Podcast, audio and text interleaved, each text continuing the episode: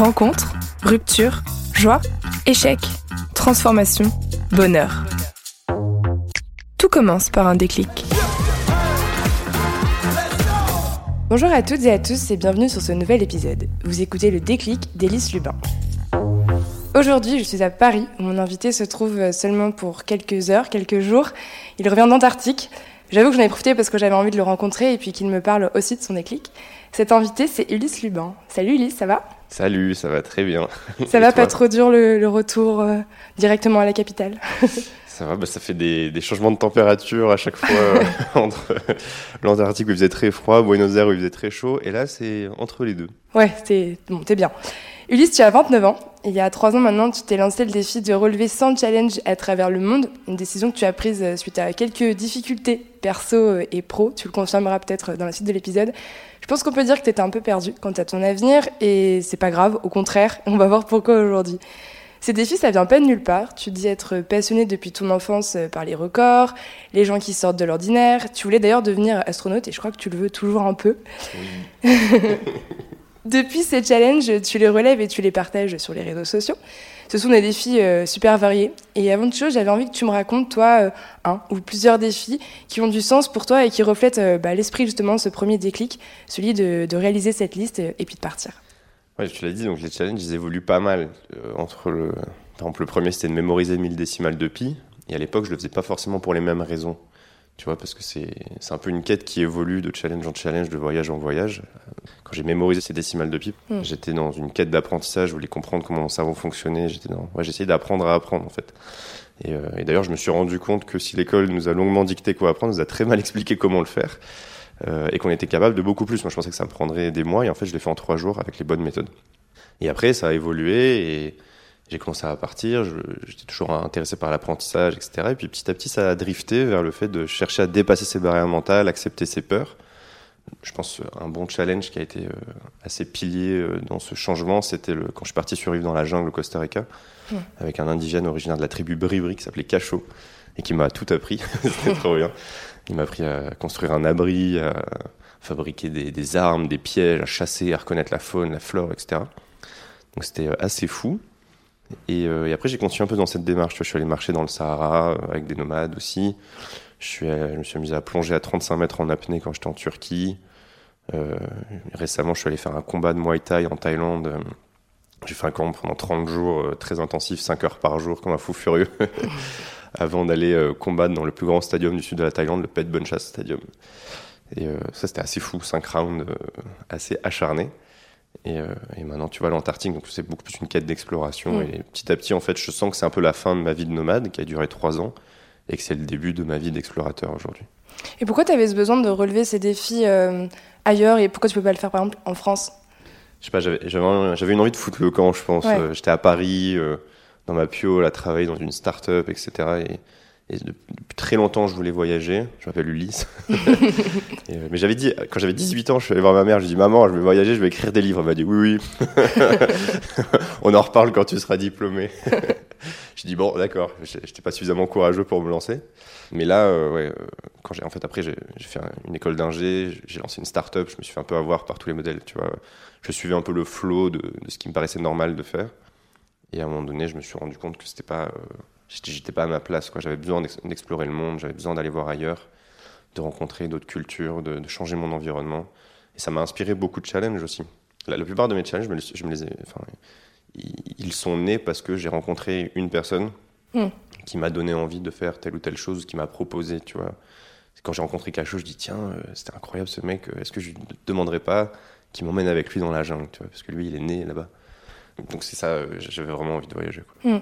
Et alors, t'en es où aujourd'hui de, ces défis? Tu disais que t'évolues un peu sur ça, ton... enfin, ça a un peu changé pour toi. Pourquoi? Et euh, où est-ce que t'en es? Bah, L'Antarctique, c'était le 46e. Euh, mais tu vois, ils ont plus du tout la même connotation. C'est-à-dire le, le, nombre de défis, en fait, importe très peu entre relever, enfin, entre, entre mémoriser 1000 décimales de pi et... et partir combattre en Muay Thai en Thaïlande, c'est pas la même, enfin, c'est pas la même limonade quoi mon état d'avancement, c'est plus euh, intellectuel, tu vois. C'est mm. où est-ce qu'elle en est ma quête, où est-ce qu'on est mon identité aussi, tu vois. Pendant longtemps, j'étais ce nomade créateur de contenu qui se cherchait, en fait, à travers tous ces défis. Et j'essaie de faire grandir ma quête, euh, que ce soit à travers euh, le fait d'accepter mes peurs, le fait d'explorer ma curiosité, le fait d'en savoir plus sur mon identité, le fait de, de, découvrir plus de choses sur la mortalité, tu vois. Et euh, pour essayer vraiment de trouver mon chemin. Et aujourd'hui, ben, j'ai envie d'aller faire des grandes expéditions, j'ai envie de, de, faire des, des, projets plus ambitieux. Mm. Donc euh, j'en suis là, euh, j'en suis à... Là, je, viens de sortir un premier documentaire sur le Muay Thai, justement. Je vais écrire un livre cet été. et l'année prochaine, j'ai des projets de documentaires, de séries documentaires même. Donc pour aller en immersion, tu vois, chez les moines Shaolin, chez les Inuits, chez les Papous, voilà, ce genre de choses. Est-ce que tu as l'impression que tu viens d'avoir un peu un deuxième déclic? Grave. Ouais. Et l'Antarctique, c'était vachement bien pour ça. c'est 14 jours sans Internet, ça fait du bien. Ça te remet vraiment. En plus, il fait froid, donc ça te, ça te met les idées fraîches. Quoi. Mhm. Mais euh, en fait, j'ai jamais vu un peu cette vie de nomade comme étant une finalité. Je savais que j'allais y revenir à un moment donné. Et c'était pour moi une, un outil pour trouver qui j'étais vraiment. Euh, et, aujourd'hui, par exemple, tu vois, je ressens le besoin d'avoir un foyer. Et ça, c'est un déclic que j'ai eu récemment. Je ressens le besoin. Parce que si je veux partir explorer, faut que j'ai un lieu à quitter et, à et, mm. un, endroit où revenir. Et euh, donc, ouais, je, je, sens que j'ai besoin d'ancrage maintenant. Mm. Comment ça se manifeste chez toi, du coup, les, les déclics? Est-ce que tu as des symptômes euh, Je sais pas comment, parce que c'est ton deuxième gros déclic, on va dire. Est-ce que tu les sens venir ou c'est quelque chose qui te prend vraiment comme ça non, je sens venir. Ouais. Je, sens qu'il y a quelque chose qui va pas et je mets longtemps à mettre les mots dessus. Mm. c'est enfin, pas qu'il va pas, mais qu'il y a une évolution qui se, qui se profile. Tu vois, quand je me suis lancé au début, ben, j'étais à Paris. Euh, je suis venu avant, j'avais une start-up, donc j'étais entrepreneur. Là, j'avais pris un job dans une start-up euh, après avoir craché la mienne. Et très vite, j'ai senti que j'étais pas à ma place à Paris. Tu vois. Mm. J'adore cette ville, j'adore y vivre en tant que touriste. Mais euh, plus d'une semaine, je commence à craquer, tu vois. C'est trop anxiogène comme environnement pour moi. Et tu vois, quand j'ai commencé à bosser, euh, je, me, je mettais un réveil le matin, j'avais travaillé 8 heures pour le rêve des autres. Je, me disais, il y, y, a quelque chose qui va pas, quoi. Mm. J'étais censé avoir réussi, tu vois, j'avais un bon salaire, j'habitais dans le centre, mais fondamentalement, j'étais pas heureux. En tout cas, euh, je sais pas, je sentais que c'était pas à ma place, quoi. Et, euh, et, donc là, ça a commencé à monter, monter, monter, monter. J'ai commencé à entrer en introspection, à me poser beaucoup de questions difficiles. Et puis je suis allé au Kyrgyzstan. Et là, en fait, quand j'étais dans ces montagnes, je me suis dit, euh, ok, quand tu reviens, euh, plus jamais tu te résignes face à ton, face, face à ton destin. Quoi. Mm. C'est l'heure de la révolte. Quoi. Il va falloir que tu fasses quelque chose. Et quand je suis revenu, j'ai annoncé que je voulais partir, explorer de nouvelles idées, de nouvelles disciplines, de nouveaux lieux, partager mes découvertes. J'ai juste idée de faire des challenges et, et je l'ai fait.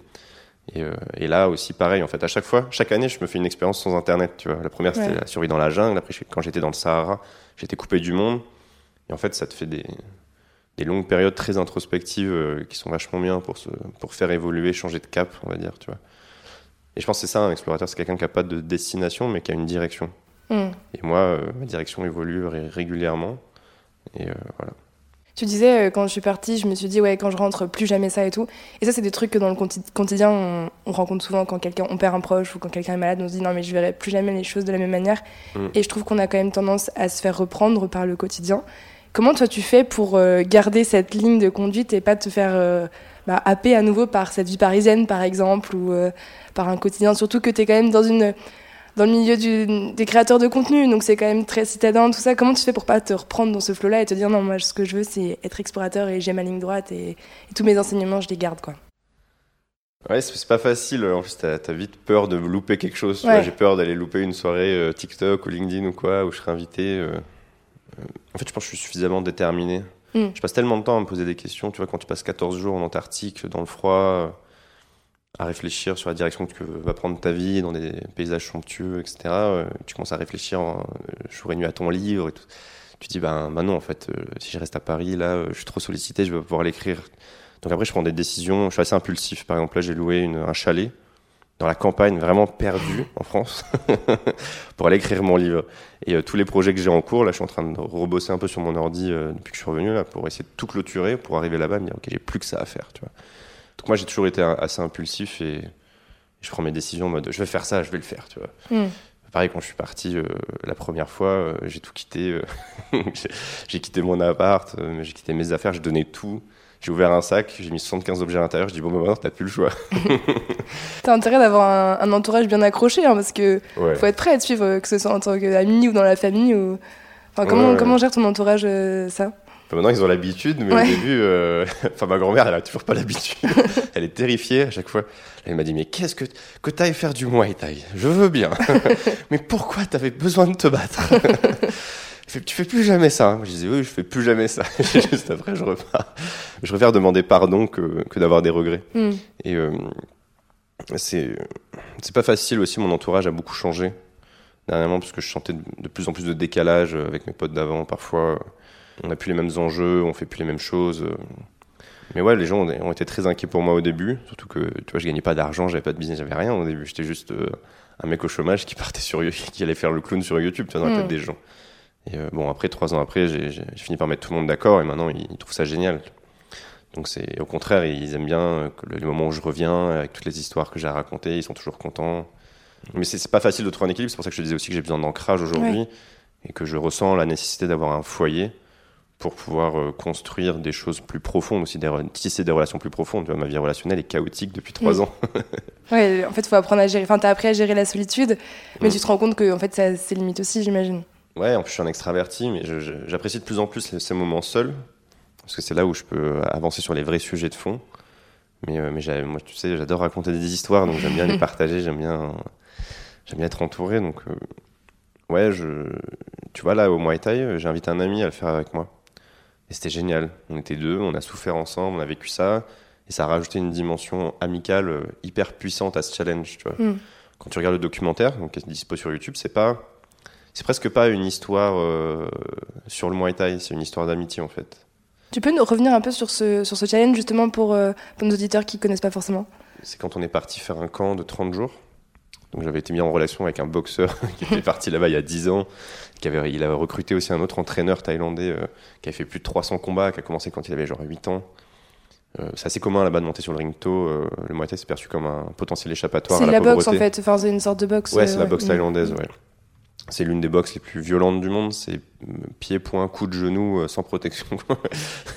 Je comprends que ta grand-mère soit inquiète. En plus, j'étais le dernier combat de l'événement, donc y avait, je, les, je les voyais tous revenir dans des états pas possibles dans la salle des boxeurs. Et euh, on, a, on a fait un bel entraînement. Après, on, s'est préparé. Après, j'étais quand même un débutant, j'avais jamais fait de boxe. On a beaucoup travaillé le cardio pour que je puisse survivre et que ensuite je puisse éventuellement marquer des points, etc. Je ne donne pas le, le résultat, il faudra aller voir le documentaire. Mais euh, Ouais, c'était l'un des challenges les plus ambitieux, je pense, que j'ai relevé jusqu'à présent. Ça me fait penser, du coup, tu parlais de, du sport. J'allais y venir.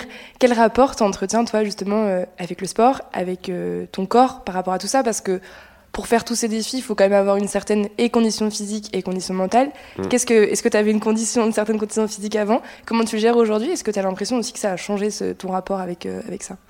Ouais, carrément. Alors, j'ai toujours fait beaucoup de sport quand j'étais petit, mais j'en faisais plus trop quand j'étais à Paris, etc. Euh, et, je m'y suis remis. Et là, euh, souvent, je me mets des challenges physiques, tu vois, pour euh, garder une discipline, une routine. J'essaie de faire du sport quasiment tous les jours. Et si je fais pas une séance, tu vois, d'énerver, je vais juste faire de la souplesse ou autre. Mm. Par exemple, je me suis entraîné pendant un an à faire des arbres droits sur un seul bras, ce qui est ridiculement difficile. c'est une idée de merde. Mais je pensais pas que, enfin, je pensais que ça me prendrait 2-3 mois et en fait pas du tout. Mm. C'est vraiment vraiment dur. Et en fait, ça m'a appris euh, à avoir une discipline, à m'entraîner tous les jours. Euh, et, en fait, le, mon corps, c'est l'outil de mes challenges aussi. Mm. Donc, tu vois, si je vais chez les moines Shaolin euh, pendant 100 jours, j'ai intérêt à m'accrocher, quoi. Donc, donc non, c'est hyper important pour moi d'avoir un bon équilibre. Et, et c'est pour ça aussi que j'ai besoin d'un peu plus de routine. Ouais. Je parlais de mon manque d'ancrage. C'est très difficile de garder une routine claire et de tu vois, j'ai pas d'habitude, je sais pas où je dors, euh, donc j'ai pas de salle de sport ou autre, donc je fais, je fais comme je peux, on va dire. Et ça, ça me manque. Mais euh, ouais, hyper important. Et pareil, euh, sur la clarté d'esprit, tu vois, mm. je passe beaucoup de temps à méditer aussi, à réfléchir, je fais beaucoup d'apnée. J'avais fait un challenge d'apnée statique au début, j'ai fait 3 minutes, puis 4 minutes, puis 5 minutes. Maintenant, je vais plonger, maintenant je plonge en profondeur, bon, pas très très profond, tu vois, mais plus de 30 mètres, ça commence à devenir assez sérieux. Euh, et, ça, ça m'a appris aussi à être en pleine conscience, à, sentir parfaitement ce qui se passe, à écouter les messages que me renvoie mon corps pour me dire ah, là, tu vas un peu loin. Justement, comment tu fais pour ça? Est-ce que tu es entouré de professionnels de santé, euh, de sportifs euh, Comment tu te prépares en fait? Tu demandes des conseils tu... Comment tu fais?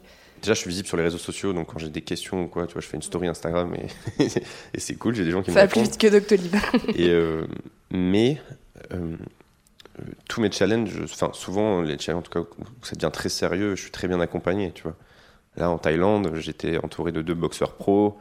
Euh, quand j'ai fait du freediving, j'étais avec l'un des meilleurs entraîneurs du monde, Adnan en Turquie, qui entraîne des, des- des athlètes internationaux. Quoi. Euh, après, j'ai plongé avec Stéphane Taureau, qui est vice-champion du monde. Donc en fait, euh, il me donne à chaque fois des super conseils. euh. J'essaie toujours d'aller en immersion à l'endroit qui est l'endroit le plus fou où je puisse aller pour faire la discipline. Tu vois, quand je suis allé marcher dans le Sahara, je suis pas allé faire un petit trek à côté de Dubaï, enfin dans le désert. Voilà, je suis allé en Mauritanie avec des avec des morts. Donc tu vois, c'est, les peuples nomades là-bas. Je suis allé marcher avec eux pour voir qu'est-ce qui se passait dans leur tête quand eux ils marchaient. Tu vois. Mm. D'ailleurs, c'est fou. Ils sont dans, un- dans une sorte de journée sans fin. Il n'y a pas de finalité à ça. Quoi. Le but, c'est de marcher. Ok. Et je- une fois, j'ai demandé à Mohamed, mon guide, je lui ai dit Qu'est-ce que tu penses Tu passes tes journées à marcher, il se passe quoi dans ta tête?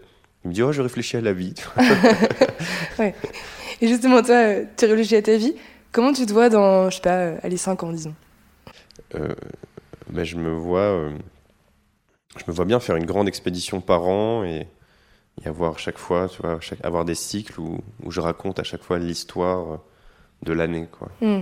tu vois je me vois bien être revenu de différents endroits dans le monde où je pars trois mois par an et quand je reviens ben, je me pose j'écris le livre j'en fais un film je raconte cette histoire tu vois pendant on va dire un an et après je repars donc dans dix ans je me vois bien avec une étagère avec 5-10 livres euh, de, de mes expéditions et, euh, et avec des belles histoires à raconter euh, de peuples un peu oubliés, tu vois. Hmm.